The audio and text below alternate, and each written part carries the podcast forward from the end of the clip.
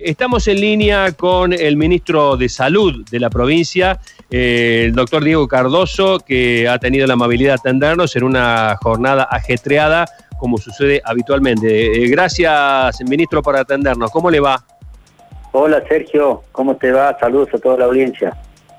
Bueno, eh, lo peor ya pasó, ministro. ¿Podemos ¿Podemos pensar que estamos ya eh, eh, atravesando en Córdoba una curva levemente descendente?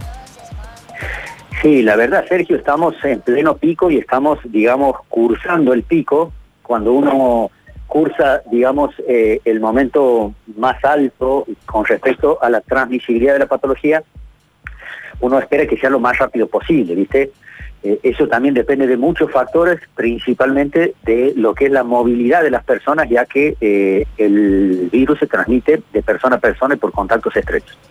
Pero para hacerles concreto, en este momento estamos en pleno pico, cursando eh, la máxima casuística de la patología y venimos, tal cual decías vos, en estos últimos días, teniendo una tendencia a mesetarse y ligeramente una disminución, porque en este contexto, Sergio, nosotros hacemos el análisis epidemiológico de una semana completa, o sea, no analizamos un día la casuística que tenemos, analizamos la semana epidemiológica que empieza a las 0 horas del domingo y termina a las 24 horas del día sábado. Entonces, en esa semana analizamos cómo ha sido el comportamiento, qué casuística hemos tenido, qué cantidad de testeos hemos hecho y conforme a eso decimos, bueno, la tendencia eh, en este momento, por ejemplo, es a mesetarse y ligeramente a disminuir un poquito eh, el pico de casos que estamos teniendo. Bien, y, en estas condiciones, digamos, ¿podríamos seguir avanzando en ciertas eh, flexibilizaciones, como por ejemplo una de las más esperadas es el de las reuniones familiares, otra el de tránsito entre departamentos dentro de la provincia de Córdoba? En eso, eh, Sergio, mira, nosotros eh, venimos planificando lo que es habilitar ciertas actividades que todavía están restringidas pero en ese marco tenemos que eh, principalmente eh, apelar a, nuestra gente, a nuestros cordobeses que nos sigan acompañando en lo que es la responsabilidad social individual, en lo, que se refiere a las eh, recomendaciones sanitarias, puesto que si hemos llegado a este momento, nosotros estamos viviendo, Sergio, principalmente tenemos los números de las dos semanas que van del 28, del 9 al 12 del 10. esos números los tenemos concretos que es un periodo de incubación completo de la patología, ¿sí? 14 días, que hubo la restricción de la circulación de 20 horas a 6 de la mañana. Ahí hemos podido eh, comprobar, Sergio, de que eh, previo a eso, el día 17 de septiembre, eh, la duplicación de casos en la ciudad capital era de 8,5 días, una cifra muy preocupante, y lo que era en el interior era de 10 días. En este momento, la duplicación de casos en la ciudad capital es de 23,7 días y en el interior es de 23,5 días. O sea, eh, fue eh, sustancial eh, la respuesta y esto también hay que agradecerle a los cordobeses porque es producto de cómo se cuidaron y de alguna forma cómo ellos han cumplimentado las normativas y las recomendaciones sanitarias porque si no los números son irrefutables, los números te muestran la realidad. Entonces, si seguimos por esta línea, Sergio, es probable que de aquí a 14 días tengamos la posibilidad ¿sí? de poder eh, habilitar eh, algunas actividades. Eh, principalmente uno está analizando lo que hacía referencia a vos, a lo que es la circulación no esencial, ¿sí? para, para actividades no esenciales entre los departamentos, ¿sí? para que nuestra gente pueda ir de un lugar a otro, no solo para visitar familiares, sino también por alguna propiedad que tiene Sergio, y esto es, es muy común en nuestros cordobeses, que tienen propiedades en otros distritos, principalmente en los lugares turísticos, y tienen necesidad de ir a ver sus propiedades que hace mucho tiempo que no la ven.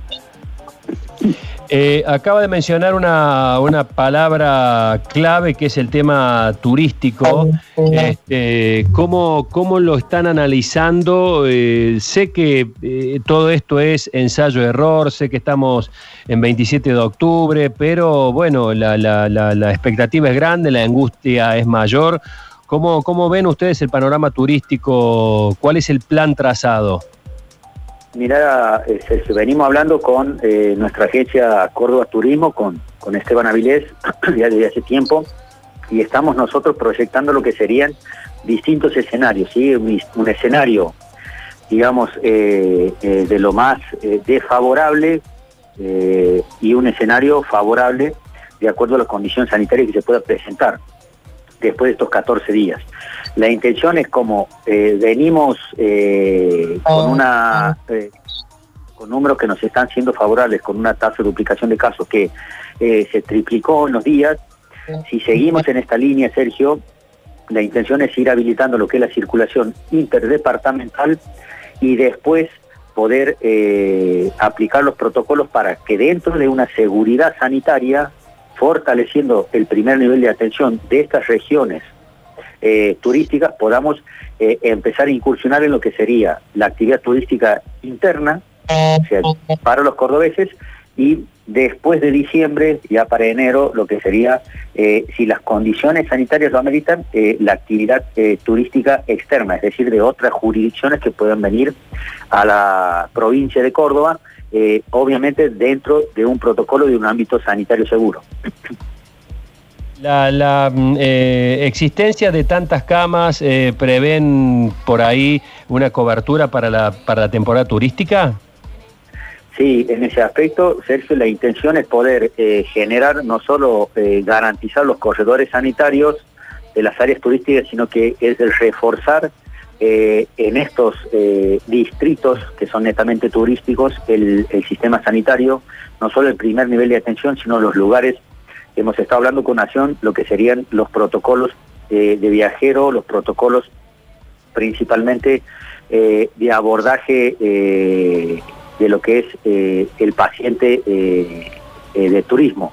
Entonces, si, en ese contexto tiene una persona, contrae la patología en nuestro territorio, tenemos que elaborar y garantizar en ese contexto lo que sería no solo elaborarse para el diagnóstico en forma rápida y precoz, sino también el aislamiento y el tratamiento en caso que así lo requiera y obviamente el, el traslado a su lugar de origen. Entonces todo eso lo estamos diagramando inclusive con Nación y con eh, nuestra agencia Córdoba Turismo.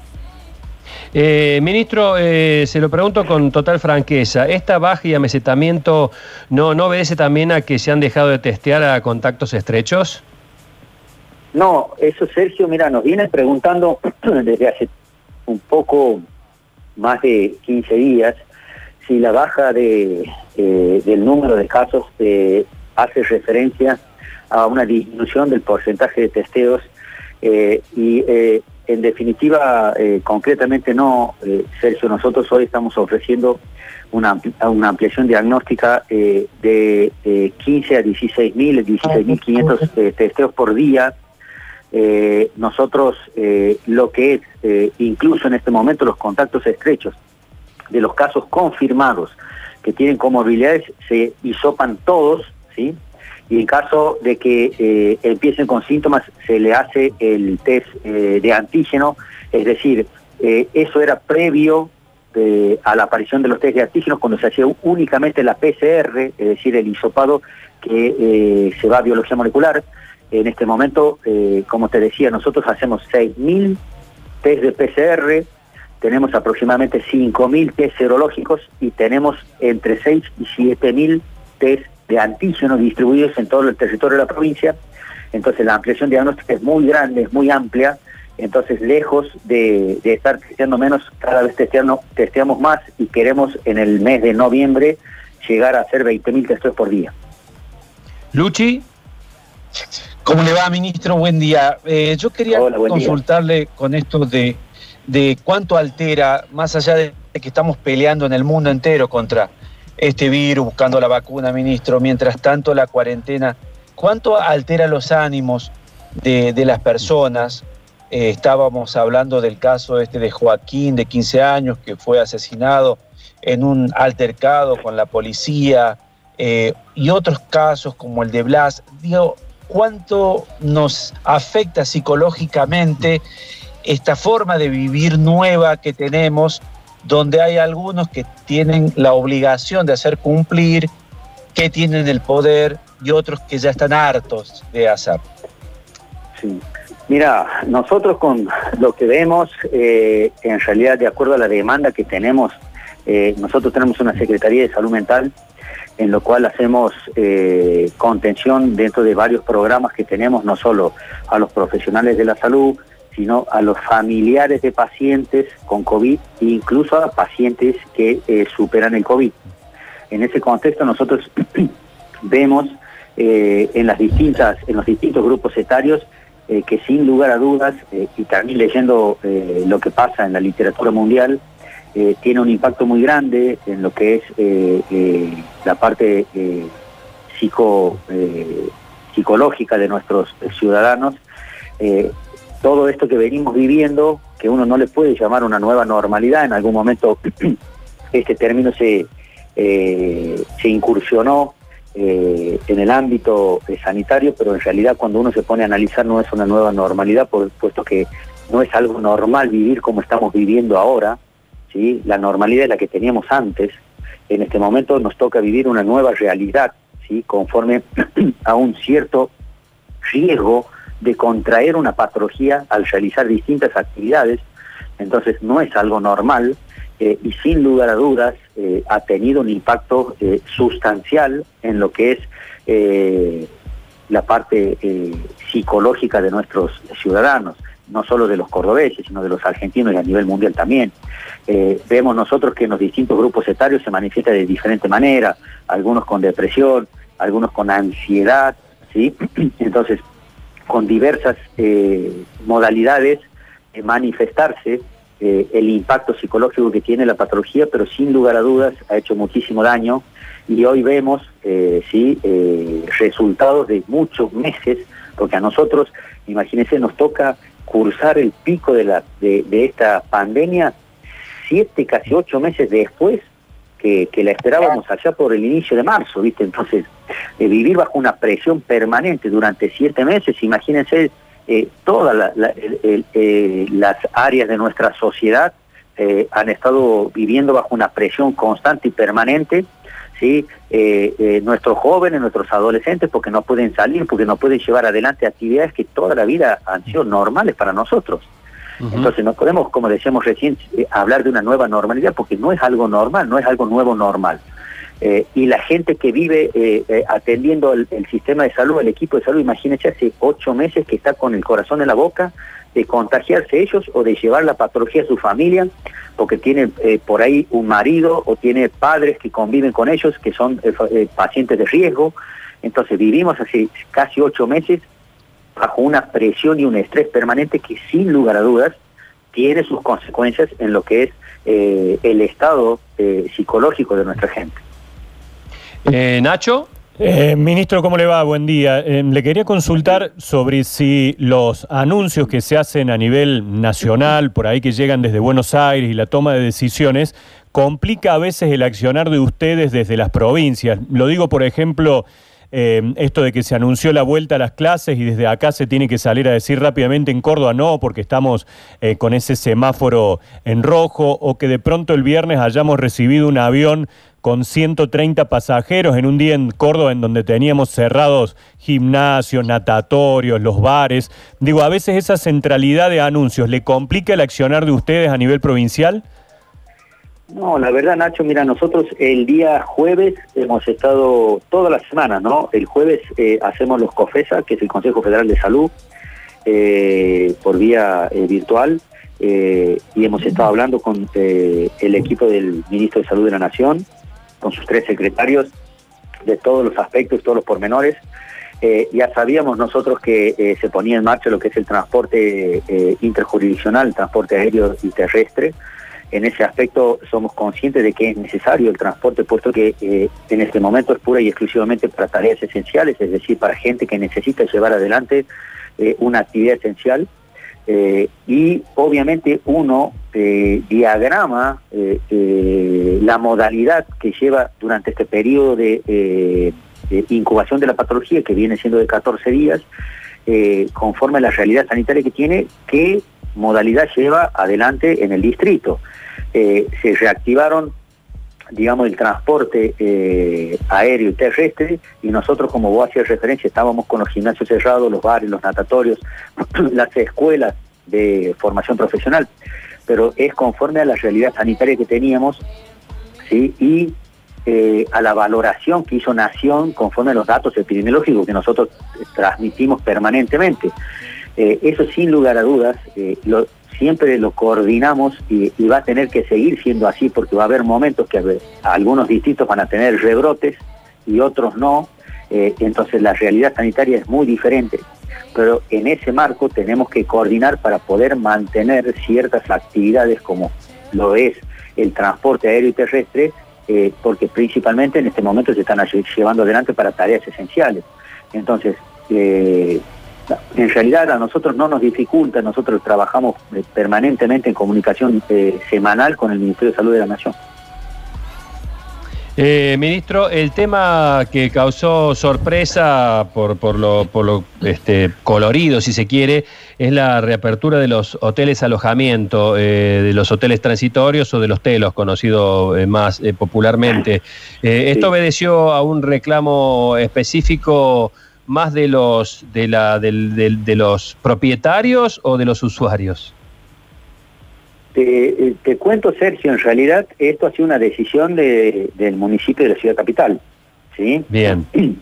Como eh, obviamente eh, la autoridad local tiene facultades para llevar adelante esta habilitación, nos comunicaron a nosotros el día de ayer que se ponía en marcha el día de hoy, ¿sí? conforme a un protocolo que ya teníamos habilitado en el Centro de Operaciones de Emergencia. En el marco de ese protocolo, se habilitaban eh, los hoteles de alojamiento, pero fue una decisión eh, pura y exclusivamente eh, del municipio de la ciudad capital.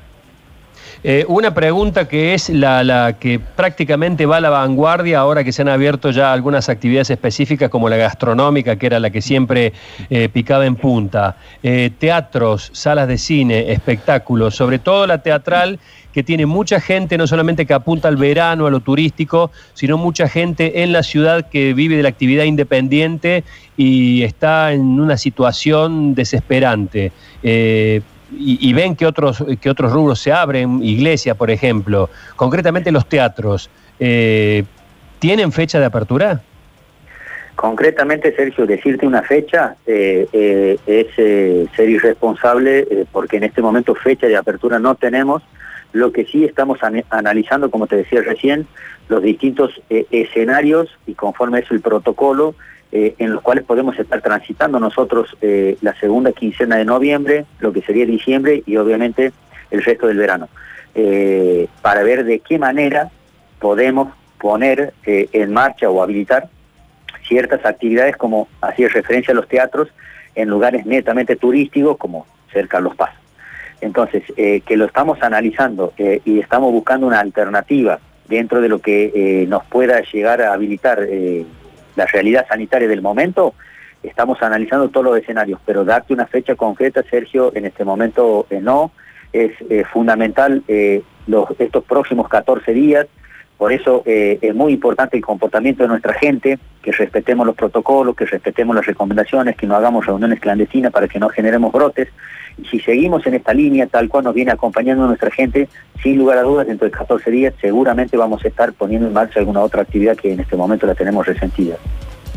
Nacho, la última. Sí, eh, doctor Cardoso, bueno, a, usted, a nuestras familias y a cada uno nos ha tocado ir pasando Día del Padre, Día de la Madre, cumpleaños y todas las celebraciones, en la mayoría de los casos sin poder reunirnos.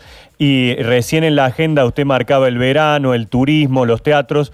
¿Qué sensaciones tiene? ¿Qué puede llegar a pasar para las fiestas? ¿Para Navidad? ¿Para Año Nuevo? ¿Qué, ocurrirá para esa época? Quizás hasta pueda haber una proyección de ustedes ya pensando justamente en esas fechas tan especiales.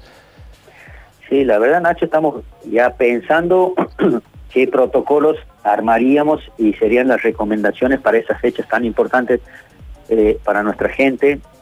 Eh, las estimaciones, eh, pensamos eh, que si las circunstancias nos acompañan y sobre todo el comportamiento de nuestros cordobeses, por eso es tan importante invertir eh, ahora eh, en lo que es principalmente respetar las normas y mantener un comportamiento adecuado para que más adelante podamos no solo habilitar ciertas actividades como lo que es la circulación interdepartamental, como lo que es el turismo interno en primera instancia, sino porque nos tenemos que preparar para esas fechas que son muy importantes para nosotros, como lo es eh, Navidad y Año Nuevo, para que de alguna manera la podamos pasar lo más normal posible.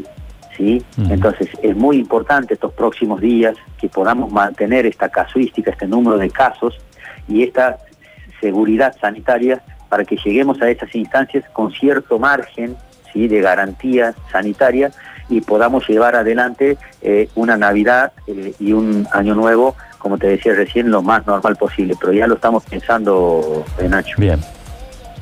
Bueno, eh, compañeros, ¿alguna pregunta más? Luchi, Nacho, creo que está completo, ya estamos eh, en horario y el ministro está, ocupado. ¿Queda alguna pendiente? No, no, nada. Sergio, sí. decirle al, ministro que me da cierto temor la segunda ola, creo que al mundo entero le da miedo la segunda ola, y si ve que la segunda ola nuestra ya tendremos vacunas como para enfrentarla. Eh, la verdad, les cuento, la segunda ola normalmente se ha producido en estos países posterior al, eh, al verano, sin lugar a dudas, eh, cuando mayor circulación de las personas hay, mayor transmisibilidad hay. los análisis de la literatura internacional nos dice que también la segunda ola se debe a consecuencia, obviamente, de las relajaciones en lo que es el cumplimiento de las normas de bioseguridad eh, y obviamente eh, a la mayor circulación que ha tenido la gente durante el verano. Eh, uno piensa y prevé que esta segunda ola a la Argentina, más que a Córdoba, porque en realidad somos un país, estaría podría estar llegando para marzo o abril. La intención es ver si vamos a contar con la vacuna. y yo soy optimista en este aspecto. Hemos estado, como les decía, con el ministro Ginés González García el día jueves este viernes nos volvemos a contactar eh, y somos optimistas con que ya vamos a contar con la vacuna y sería, no lo quiero garantizar, pero sería un elemento ¿sí? Eh, que por lo menos generaría un factor eh, para impedir o disminuir la probabilidad de tener una segunda oleada con la magnitud que ha tenido, por ejemplo, Europa o la está teniendo en este momento Europa. Entonces, en ese aspecto yo soy eh, realmente optimista porque creo que ya vamos a tener nuestra vacuna y de alguna forma vamos a mitigar o a disminuir el impacto que puede llegar a generar una segunda ola aquí en Argentina. Ministro Gardoso, muchas gracias por este contacto, que tenga muy buen día. Eh, un gusto estar con ustedes, abrazo a todos y saludo a la audiencia.